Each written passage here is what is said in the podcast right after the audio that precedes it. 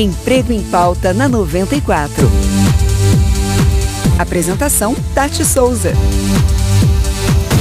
Você está oferecendo uma experiência ou uma vaga de trabalho para sua equipe? O que nós temos visto é que cada vez mais as pessoas têm buscado empregos que lhe oferecem propósitos de vida.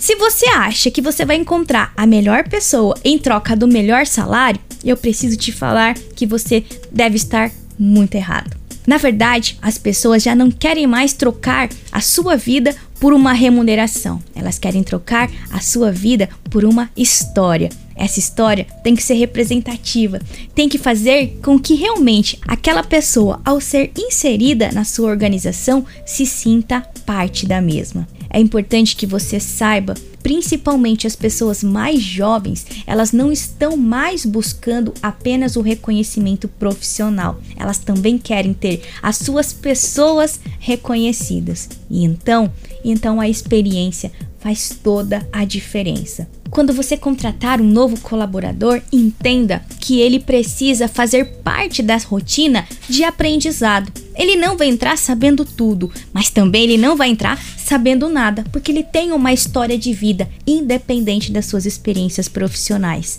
Você, como gestor, tente exprimir dele o máximo, o seu potencial e aproveitá-lo dentro do ambiente corporativo. Aquilo que não está sendo feito da maneira que você gostaria não precisa ser visto como um erro, pode ser visto simplesmente como um aprendizado.